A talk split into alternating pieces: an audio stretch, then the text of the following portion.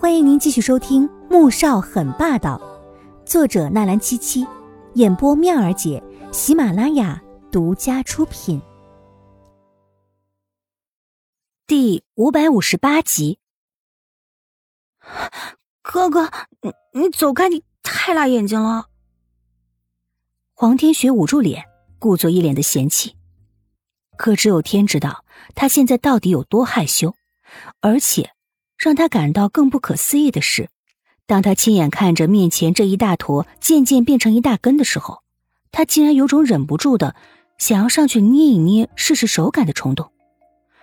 老天爷啊，快点把哥哥这只妖孽收回雷峰塔去吧，别再让他出来诱惑他这样的良家少女了。黄天觉无语了。许博正在餐桌边摆放着碗筷，突然看到两个人浑身湿哒哒的回来。黄天雪的手里还抱着一大束荷花和几大片荷叶，他连忙放下手中的活走过来。这是怎么了？黄天觉没说话，淡淡的看了一眼身后撅着小嘴的黄天雪，便拎着还在滴水的衣服上楼去了。就是刚才一不小心掉到水里去了。黄天雪心虚的看着自己的脚趾头。他总不能跟许博说自己被哥哥调戏吃尽豆腐这样的话吧？哥哥不要脸，他还要呢。说完，也不敢再去看许博，噔噔噔的往楼上跑。进了房间，他彻底的喘了口气，将手中的荷花和荷叶放好，便立即冲进了浴室里。再出来，已经是清清爽爽的了。他这才拿起花瓶，接了一点水，开始插花。插到一半的时候，朝着外面那片湖望去，脑子里便浮现出刚才在湖里发生的事儿，脸又热了起来。吃过饭后，黄天雪习惯的爬到床上睡了个午觉，半梦半醒之间，感觉身边好像有人。他迷迷糊糊的睁开眼，发现是哥哥黄天觉，他又翻了个身继续睡，可很快猛地睁开了眼，坐了起来。哥哥，你你又想干什么？他警惕的瞪着坐在旁边的人。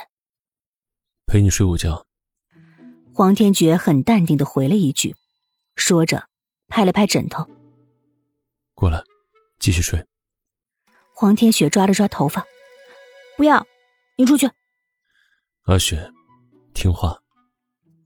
黄天觉的声音加重了几分，不要。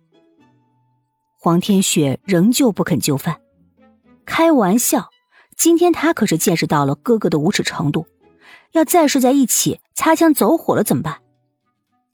黄天觉不悦的蹙眉，看着他倔强的模样，思考片刻，也不再坚持，缓缓掀开薄被起身，在黄天雪一副防备又惊讶的神情中走了出去。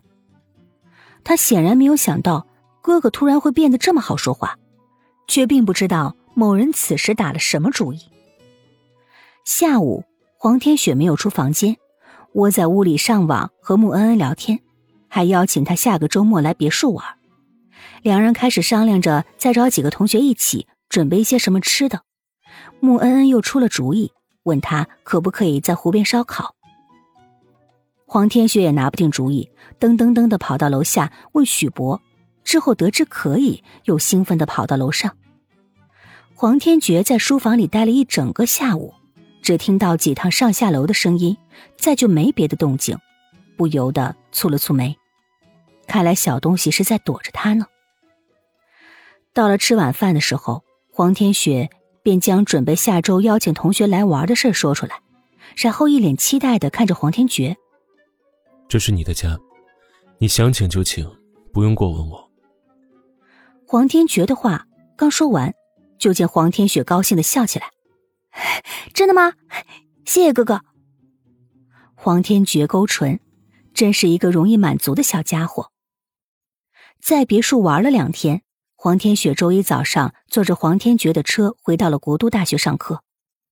上课的时候，黄天雪不像以前那样的专心了，而是常常走神。脑子里总会时不时的跳出在别墅那两天发生的事儿，每次想到哥哥黄天觉那些话和他的举动，就会忍不住的脸红心跳。偏偏这一周里，平时每天总会打两通电话的黄天觉，别说是电话了，就是短信都没有一条。这令他暗暗庆幸的同时，心里也有一种说不出的烦躁和郁闷。周五晚上，黄天雪便邀请了穆恩恩在内的六名同学一起去了别墅。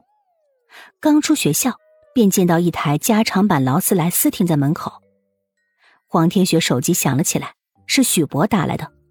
挂断之后，便高兴的指着那台劳斯莱斯：“我哥哥派车来接我们了。”穆恩恩还好，但是另外三男两女五名同学表情有一点精彩了，脸上是又羡慕又兴奋，还有着隐隐的嫉妒。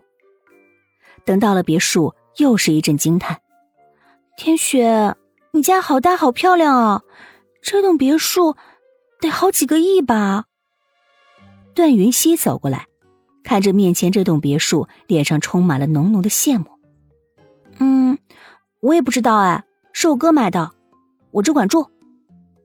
黄天雪看着他，心想：几个亿肯定是要的吧？天雪，这以后谁要是当了你的嫂子，那可就幸福死了。另一位女同学方庆也走了过来，亲昵的挽着黄天雪的手。本集播讲完毕，感谢您的收听。